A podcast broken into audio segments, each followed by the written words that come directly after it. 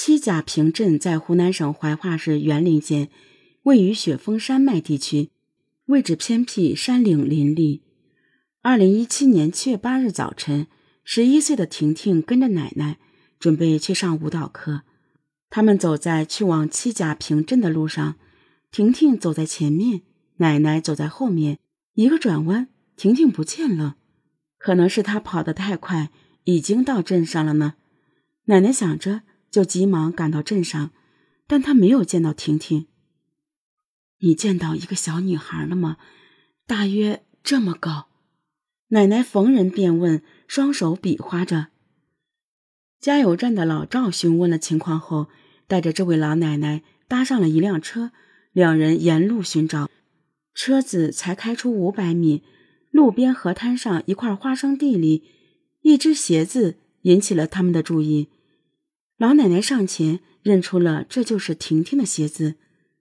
老赵循着花生地上的痕迹，发现河滩边的灌木丛。有一块缺口，缺口处有明显滚压过的痕迹。谁出来？老赵大喊一声，灌木丛晃动了一下，老赵警觉起来。他探过头，看见了婷婷和一个青年男人。男人放开抓住婷婷的手，婷婷倒靠在一处灌木上。婷婷被老赵拉上后愣住了，面色惊恐。她的上衣背部已经被撕破。皮被划掉了一大块，背上全是血痕。男人见状，快速从灌木丛爬了出来，一脚窜到马路上。老赵反应迅速，看到他想逃跑，一个急冲堵住了他的路。两人僵持了几分钟，男人见无法从老赵面前穿过，于是转身跳进了河里。老赵也没愣着，紧跟了上去。求求你，放我一条生路吧！男人央求道：“你去跟警察说。”男人气急败坏，从河里捡起一块大石头，朝着老赵的头部砸过去。老赵一个躲闪，幸好石头只砸到了他的胸口。这时，附近的一些过路人了解情况后，也纷纷加入追逐男人的队伍里。他们在河滩、河道、树林里奔跑，来来回回数十次。四十多分钟后，男人被逼进了河边的一处灌木丛。灌木丛外面已经围了一百多人，他们纷纷捡起石头砸向灌木丛，最终将男人砸了出来。男人跳出灌木丛后，又跳进河里。此时他已无路可逃，被众人按在地上一动不动。有人找来一根绳子，将男人捆住，为了防止他逃跑。又将他的腰带抽出，系住了他的脖子。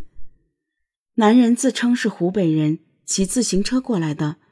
老赵在灌木丛中发现了一辆自行车、一个帐篷和一个背包，包里有便携式充气筒、一个补胎工具、一个煮饭的锅、一张重庆老人的身份证和一些其他小工具。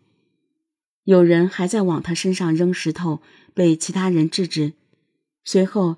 沅陵县的警察赶来，很快就确认了男人的真实身份。公安部立即悬赏逃犯姚长凤。消息很快传开，大快人心。参与追捕过姚长凤的龙山、梁平、新昌等地的刑侦人员，迅速前往沅陵县和当地警方召开专题会议，很快就敲定了审讯方案。在层层审讯之下，姚长凤的心理防线。被不断突破，最终交代了五十二起案件，其中强奸案十起，盗窃案四十二起，涉案金额一万七千余元。除了已知的三条人命，姚长凤还坦白了另外一起命案。二零一二年七月五日，姚长凤逃回湖北老家，途经河道边一条小路上，他发现了独自行走的八岁女孩冰冰。